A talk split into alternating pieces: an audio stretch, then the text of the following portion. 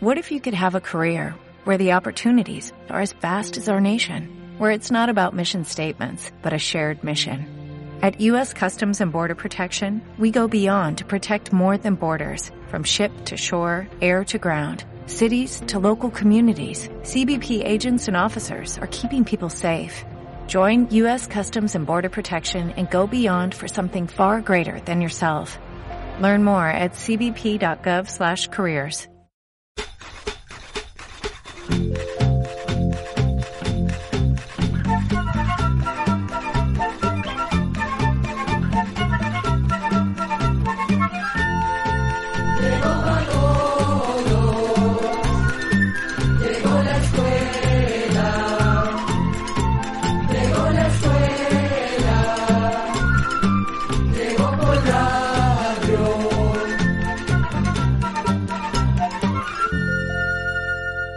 Comprender lo comprensible es un derecho humano. ¿Cómo están amigos? Siempre es un placer recibirlos y poder transmitirles este lindo espacio de...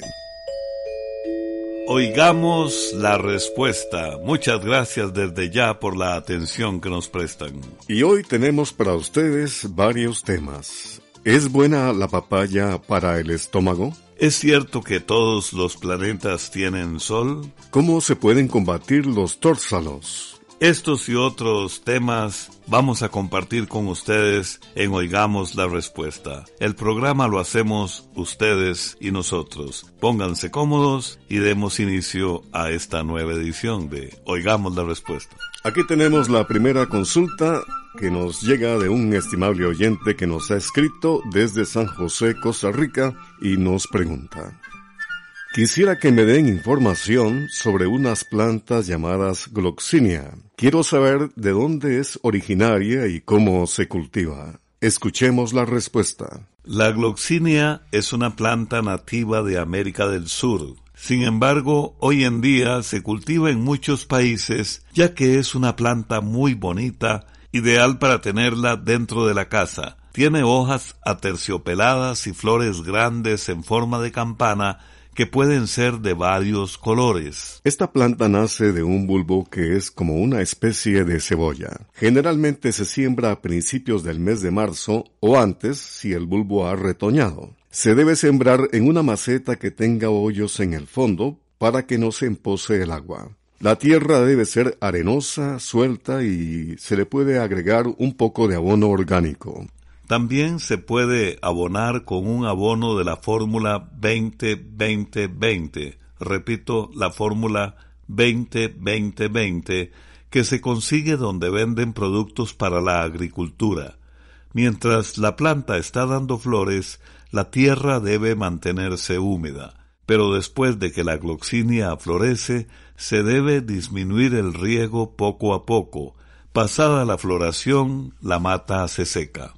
Entonces se sacan los bulbos y se guardan en un lugar fresco y oscuro hasta que vuelvan a brotar. Y cuando esto suceda, será el tiempo para la nueva siembra.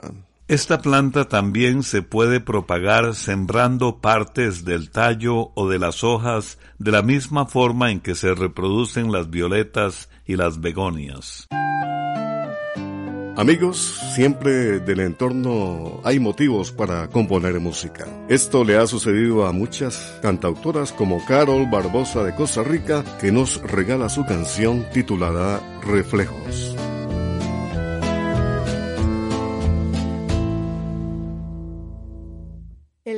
impera cada día en la cantera. De tajo a rajo bajo y subo la escalera.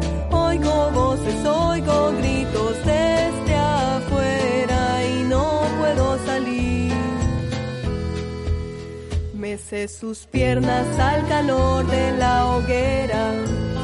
La gritería que se escapa de su centro Queríamos más de lo que nos trabajo el río, borrachos de tomar tanto, de tanto malentendido. Hay algunas noches en que sueño que no tengo ni una pena y que la luna ya está llena. Hay algunas noches en que sueño que su voz levanta el cielo reposada en la alta esfera.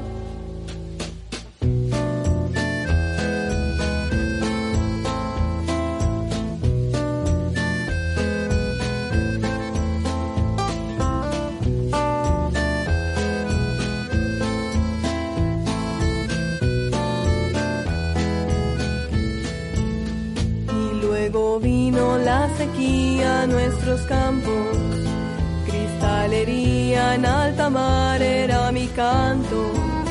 Sin darme vuelta escurrí todo mi saco, alivianando el cargamento, el navío y los lamentos. Y cuando despierto no es un sueño, empiezo a caminar sin miedo con la luna y los reflejos despierto no he fallado, tengo flores en la mano, mil lunares estampados.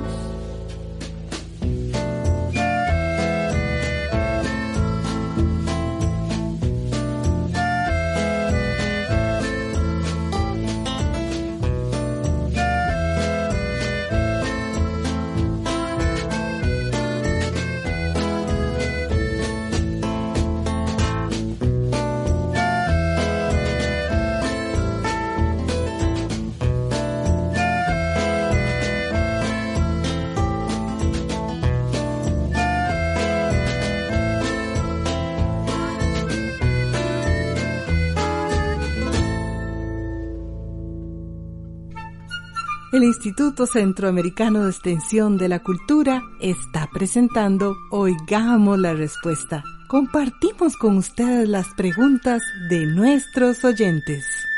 Comprender lo comprensible es un derecho humano. Ese es nuestro lema. Un estimable oyente nos escribe desde Heredia, Costa Rica, y pregunta, ¿es cierto que los búhos giran completamente su cabeza? ¿Por qué lo hacen? Oigamos la respuesta. Sobre los búhos existen muchas creencias. Algunas personas dicen que pueden girar completamente la cabeza, pero eso no es cierto, aunque su cabeza sí tiene bastante movilidad. Resulta que los ojos de los búhos no se pueden mover como los nuestros. Por esto necesitan girar el cuello para poder ver lo que los rodea. Esa habilidad para mover tanto la cabeza se debe a que su cuello, a pesar de ser corto, es muy flexible, pues tienen siete vértebras más que cualquier otra ave. Los ojos del búho están adaptados para ver en la oscuridad. Además, su oído es muy desarrollado. Cuando escuchan algún ruido, mueven la cabeza con mucha rapidez. Gracias a esto pueden encontrar en la noche a los animales de los que se alimentan. Tal vez por este movimiento tan rápido es que las personas dicen que los búhos pueden girar completamente la cabeza.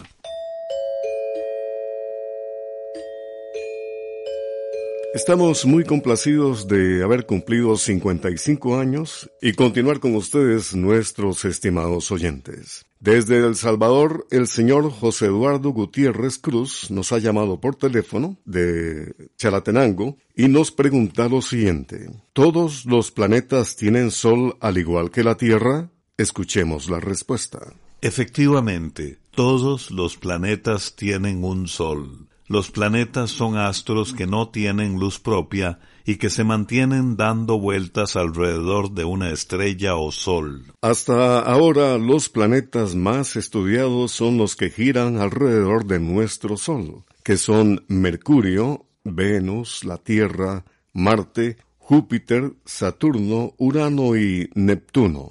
Estos planetas forman nuestro sistema solar. Pero además de estos, hay otros que giran alrededor de otras estrellas o soles y que, por lo tanto, no pertenecen a nuestro sistema solar. Estos planetas se conocen como planetas extrasolares. Descubrirlos no ha sido fácil. En primer lugar, porque se encuentran muy pero muy lejos. En segundo lugar, porque, como no tienen luz propia, cuesta mucho descubrirlos. Pero aún así, los científicos ya han descubierto miles de planetas extrasolares. Ahora bien, quizás el interés más grande de los científicos es descubrir planetas que tengan las condiciones necesarias para que haya vida parecida a la que hay en la Tierra. Es decir, planetas que, entre otras cosas, no sean ni muy fríos ni muy calientes, y que tengan oxígeno y agua, que son indispensables para la vida. Si desea hacernos llegar su pregunta a través de una llamada telefónica, nuestros teléfonos son código de área 506, número 2225-5338 o 2225-5438 también puede contactarnos a través de un mensaje de WhatsApp al teléfono código de área 506, número 8485-5453. Un estimable oyente nos llamó por teléfono desde Guanacaste, Costa Rica, para preguntarnos lo siguiente. ¿Cómo puedo combatir los tórsalos? Tengo un perro que tiene muchos. Oigamos la respuesta. El gusano de tórsalo es uno de esos animalitos que en Centroamérica se conoce con diferentes nombres. Lo llaman, por ejemplo, colmayote, motote, moyocuil, gusano de monte o gusano zancudo. El tórsalo nace de los huevos que pone una mosca. Esta mosca se distingue de otras porque es grande, fuerte, peluda y tiene la panza de un color azulado que despide reflejos. Esta mosca tiene una manera muy particular de hacer que sus huevos lleguen hasta un animal o una persona. Para hacerlo, los pone sobre otro insecto que puede ser, por ejemplo, una mosca corriente o un zancudo. Después ese otro insecto se para sobre el animal o la persona y deja varios huevecillos. Cuando no encuentra un animal donde poner sus huevos, a veces la mosca de tórsalo los pone sobre las hojas de las plantas o sobre la ropa tendida, de donde pasan fácilmente a los animales o a las personas. Al sentir el calor del animal o la persona, el gusano sale del huevo y busca la forma de meterse dentro de la piel, pero siempre deja un hoyito para respirar y salir cuando ya ha crecido suficiente. Cuando un tórsalo se mete dentro de la piel y comienza a crecer, se va formando como una inflamación. Para sacar los gusanos, no hay más remedio que sacarlos uno a uno, destripando como quien saca una espinilla. Para que salgan más fácilmente, puede echar en ese hoyito un poco de agua oxigenada y después presiona. Es importante decir que nunca se debe tratar de matar un tórsalo dentro de la piel porque se puede hacer una infección seria. Una vez que le haya quitado todos los tórsalos al perro, puede llevarlo donde un veterinario para que le inyecte un producto que se llama ivermectina. La ivermectina sirve para protegerlo de la sarna y las garrapatas, pero este producto debe aplicarlo un veterinario porque si se aplica mal o en mayor cantidad de la debida, puede ser peligroso o hasta fatal para el perro. Tampoco debe aplicarse cuando el perro tiene tórsalos porque se van a morir dentro de la piel y también se puede producir una infección. Vamos a la música, música centroamericana. De Panamá, Lilo Sánchez, Carlos Méndez y Cienfue interpretan una bella canción, Juntos por un Techo. Escuchemos esta bella canción de nuestros hermanos de Panamá. Un techo te cubre, te mantiene seco Bajo un techo hay esperanza, hay dignidad. Puedes dormir, soñar y hay tiempo para jugar. Bajo un techo, bajo un techo. Es momento de hacer algo, de ayudar a construir. Soy feliz con lo que tengo. Ahora voy un techo, un techo, un techo. Con la mano a punta de martillo y clavo, tú y yo levantamos un hogar juntos, trabajamos techo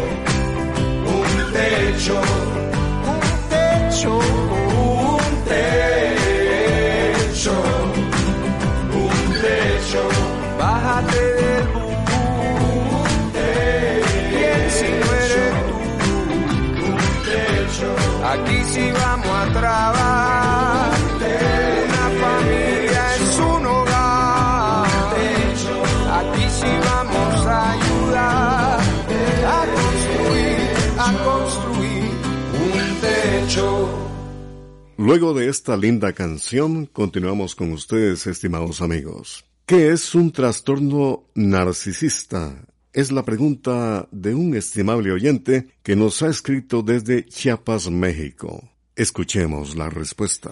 El llamado trastorno narcisista de la personalidad es una condición mental que se presenta en algunas personas que hace que piensen únicamente en ellas mismas. Es decir, los narcisistas pierden la capacidad de pensar en los demás. Se obsesionan con sus propias cualidades y buscan siempre la admiración de los otros, porque se sienten muy inteligentes, hermosos y dignos de ser admirados por todo lo que hacen y piensan. Con la cortesía de esta radioemisora compartimos con ustedes Oigamos la Respuesta. Muchas gracias por la atención que nos prestan. Un estimable oyente nos llamó por teléfono desde San José, Costa Rica, y pide lo siguiente. Me gustaría saber sobre la carretera panamericana. Quiero que me digan qué países recorre. Oigamos la respuesta. La carretera panamericana es como una red de carreteras que mide unos 25.800 kilómetros de largo. Se hizo con el propósito de permitir el paso a través de todo el continente americano.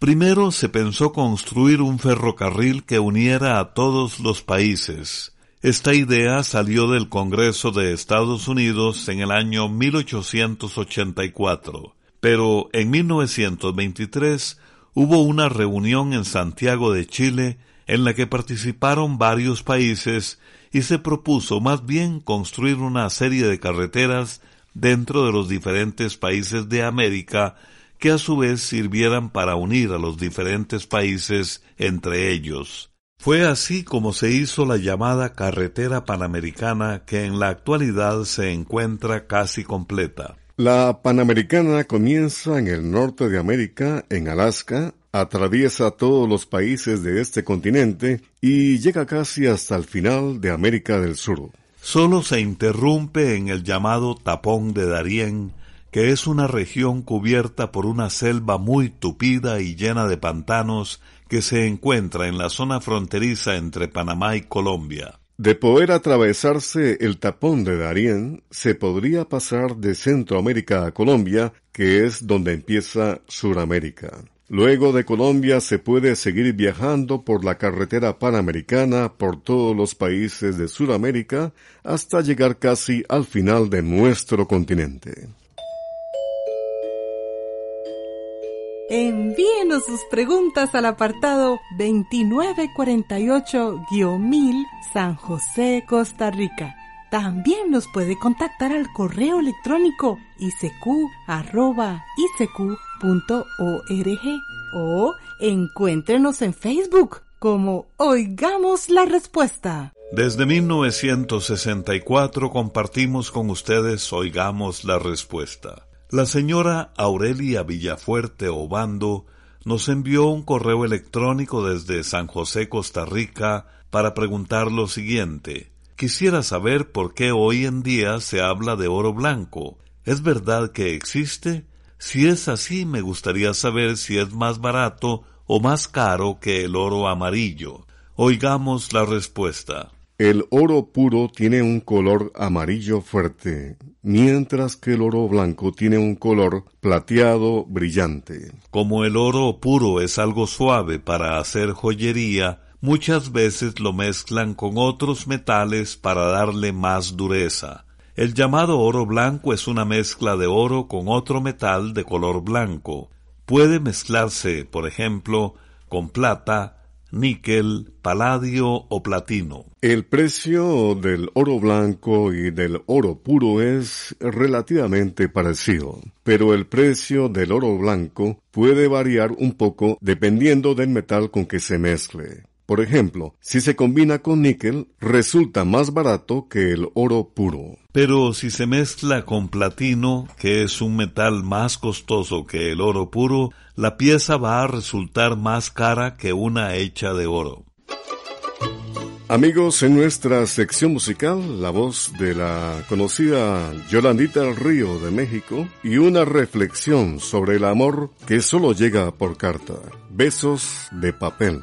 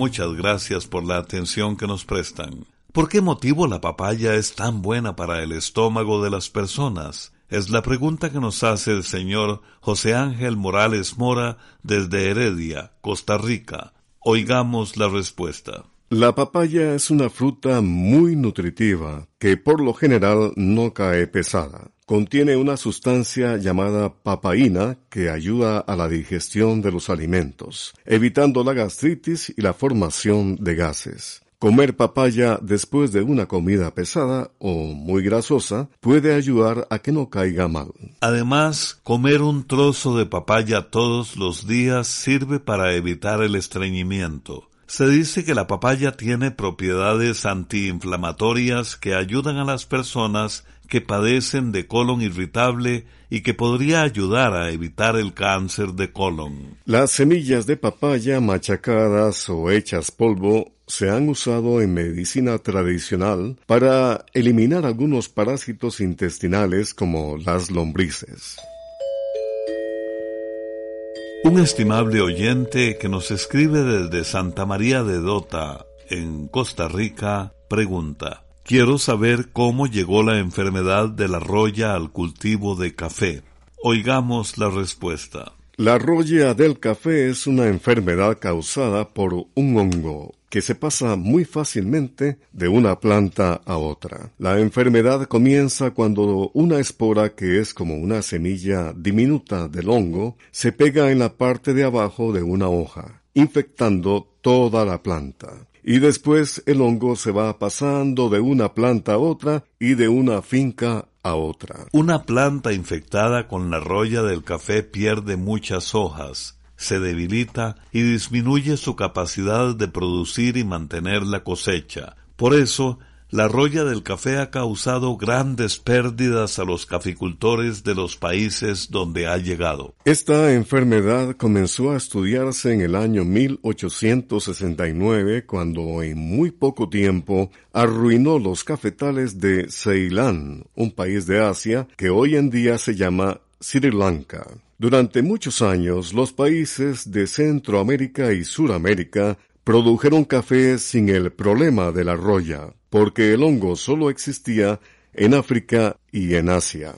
Pero en 1970 la roya del café llegó a Brasil y de allí empezó a pasarse o propagarse a los países vecinos. En 1976 la roya llegó a Nicaragua y en pocos años la roya pasó a los demás países centroamericanos.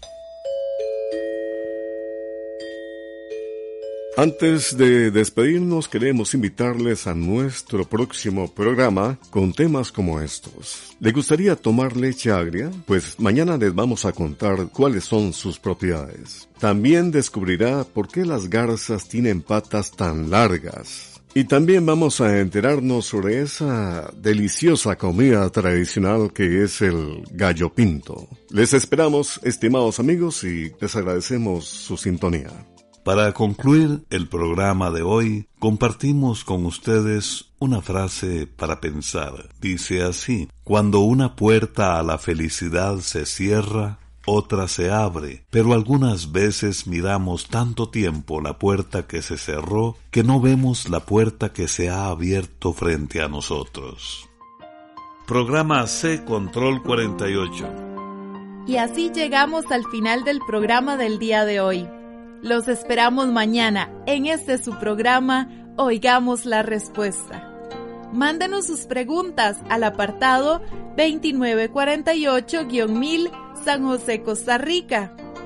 También puede enviarnos sus preguntas al correo electrónico isq.org o encuéntrenos en Facebook como Oigamos la Respuesta.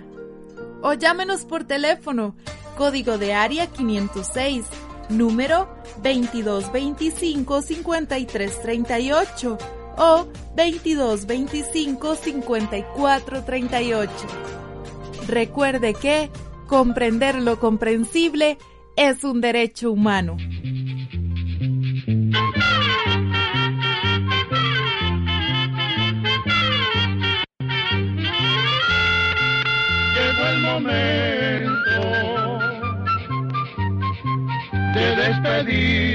Se va a la escuela, se va cantando